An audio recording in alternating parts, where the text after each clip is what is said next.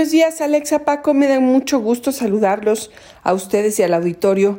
Y bueno, pues como todos los martes, quiero hacer un comentario que esté vinculado con la resonancia de derechos humanos. En esta ocasión quiero hablarles de la recomendación 07-2016 de la Comisión de Derechos Humanos del entonces Distrito Federal, ahora Ciudad de México, que ordenaba que aquellas delegaciones políticas, que ahora son alcaldías, pues tendrían que aceptarla y tendrían que haber hecho un censo de las personas que son voluntarias y que participan en el servicio de limpia de la Ciudad de México. Y bueno, pues en aquel entonces tenían un plazo de dos meses para cumplir con esta recomendación. Sin embargo, una de las organizaciones que se dedican a darle seguimiento a los temas de violaciones a derechos humanos y en específico a derechos laborales, que se llama WEIGO, se dio cuenta de que pues esta recomendación no se ha llevado a cabo.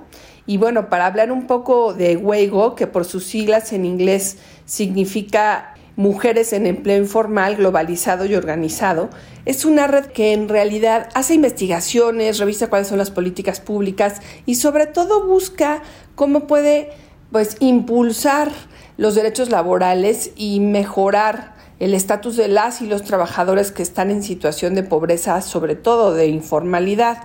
Sacaron un documental cortitito que me encantaría que pues nuestra audiencia y el personal de nuestra estación se pudiera dar el tiempo de ver porque probablemente ustedes escuchan la campana que pasa por sus casas solicitando que bajen a dejar la basura, la basura se entrega, pero desconocemos quiénes son esas personas y cuáles son los derechos que les están haciendo falta en términos laborales. Algunos de nosotros damos propina, no sabemos si eso a veces es darles un dinero extra porque pagamos nuestros impuestos, pero resulta que hay un enorme grupo de personas que pues, son voluntarios de la basura. En este cortito documental de 15 minutos al que ellos nombraron los rifados de la basura, se ven las condiciones que atraviesan. Por ejemplo, tienen ellos mismos que pagar su uniforme. Su uniforme tiene un logo del gobierno del Distrito Federal. Ellos tienen que entregar una cuota por la basura que reciben y además pues son encargados de alguna manera de separarla, de entregarla ya separada y pues las pocas ganancias que obtienen las obtienen básicamente de la propina. Digamos que son un grupo que es utilizado por otros grupos que se dedican a la basura. Ellos hablan de dos que están formalizados, unos a los que se les incluye en lo que llaman la nómina B y otros que están de base. E incluso hacen las diferencias de derechos laborales que tienen unos y otros. Lógicamente, los reconocidos en la base pues tienen muchos más derechos y los denomina 8 algunas restricciones, pero estos voluntarios no tienen ningún sueldo, ninguna prestación y en realidad ningún reconocimiento laboral y son de alguna manera los que están en muchas de las colonias de nuestra ciudad haciendo el trabajo de todos los días.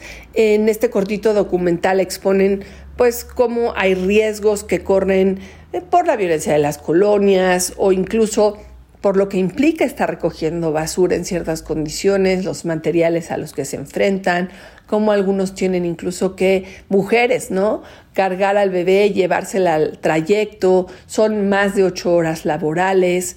Y creo que es interesante que volteemos a ver a estas personas que nos ayudan a que pues, nosotros nos deshagamos de la basura de nuestros hogares, en los edificios se puedan depositar en autobuses.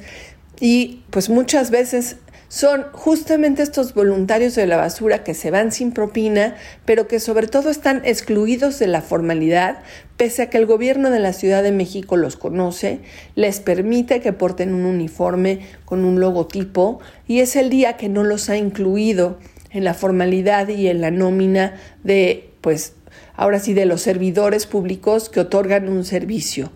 Bueno, pues invitadísimos a ver este pequeño documental Los rifados de la basura a concientizarnos sobre este grupo que vive en la informalidad y obviamente pues impulsar al gobierno de la Ciudad de México para que revise esta recomendación que lleva años sin aplicarse.